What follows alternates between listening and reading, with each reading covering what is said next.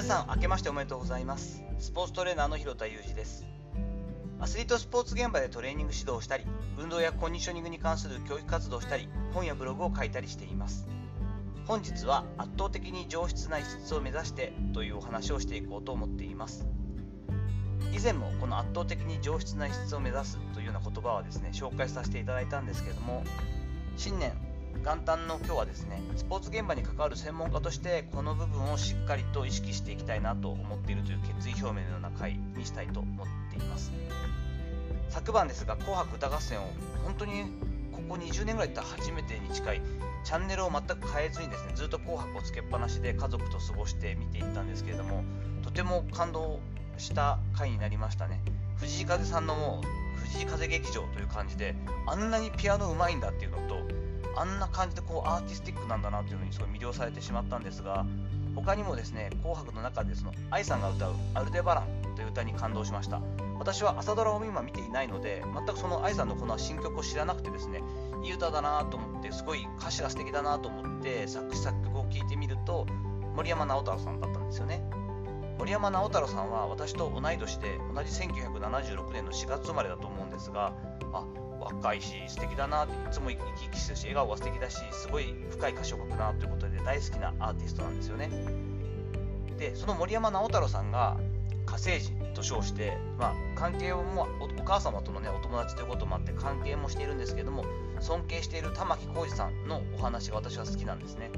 まあ、圧倒的にもうものすごい声声量そしてまあその音の声の質でどうしてもかなわないと。あのラの音を出したいみたいな話をこうよく森山直太朗さんが玉置浩二さんについて話をしているんですけれどもあれだけねアカペラでも森山直太朗さんの「桜」なんてもう聞いたらジーンとくるし、ね、三浦アナなんかも生放送で聞いて何回も泣いちゃうような森山直太朗さんも圧倒的な声質だったりボーカリストとしての能力を持っているにもかかわらずその森山直太朗さんがもう全くかなわないと。あの音を出したくて歌手になったし今も追いかけてるんだみたいな存在である玉置浩二さんっていうのはすごいですよね。でこういったプロが本当に憧れ続けてというか叶わないと思いながらそこに近づこうとするようなプロを知っている。そういった存在があるということは一つの分野を飽きずそして諦めずに極めていくにはとても必要な部分ではないかなと私は思っています。私自身にとってはトレーニングコーチである平岩時夫さんという方がそんな存在で日本製鉄カズサマジックのコーチもされていたりするのでお会いする機会がある際に勉強させていただいてやってる指導している様子を見てお話しされている内容を聞いてうわやっぱ全然かなわないし自分はちょっと5年前10年前に比べて平岩さんに近づけることができたんじゃないかと思うともっと差が開いているという絶望的な気持ちになるんですけれどもすごくこう絶望的な気持ちになる反面嬉しいというか自分が全くまだまだ叶わないものがあって叶わない人がいて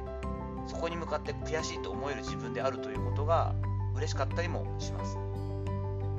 45になって私はこの次の年で46になる年になりますがここから5年間50になるまでの5年間がスポーツ現場におけるトレーニング専門家としての自分の集大成の時期になるだろうという感じをしています。こはもう多分間違いなくてこの後はピークアウトというかですねトレーニングの専門家としてはより能力というのは落ちていくし後輩たちというか後ろの世代に引き継いでいくような時期になるはずなんですよね。この5年間を使って後進のトレーニング専門家にとってのストレングスコンディショニングというのは私の専門なんですけれども S&C 界の玉置浩二さんみたいな存在になりたいなと思って今そんな風にぼんやりと考えています。何でもできる。人格的にも素晴らしいしもう S&C という分野の全てにおいてもう4.5とか5近い能力を叩き出すようなオールマイティな専門家ではなくて何か1つ2つに対してものすごく秀でていてなんかこう理屈じゃなくてこの人すげえなって言われるような圧倒的に上質な異質を目指していきたいというのが私の感覚というかイメージです。こういったものがあるこういった存在がいることによって後世次の代もまあ、おこがましいけれども育っていくというかこの仕事って楽しいなとかやっぱり叶わないことってあるなとかまだまだ自分も高めていきたいなって思ってもらえるし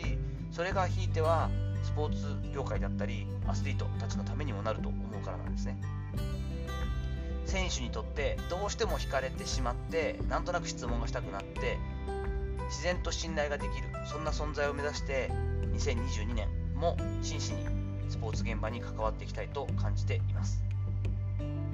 さていかがだったでしょうか？本日は元旦というの放送ということもありまして暑苦しいですけれども自分が目指すこれから5年の姿ということを象徴的な言葉である圧倒的に上質な異質を目指すということに、えー、言葉に乗せてですねお伝えしていきました。本日の話のご意見やご感想などあればレター機能を使ったりコメント欄にお願いいたします。いいねをしていただいたり引き続きフォローもしていただけると今年も頑張って突っ走っていきますのでどうぞよろしくお願いいたします。本日も最後までお聴きいただきありがとうございました。この後も充実してゆっくりとした元旦の時間をお過ごしください。それではまたお会いしましょう。広田裕二でした。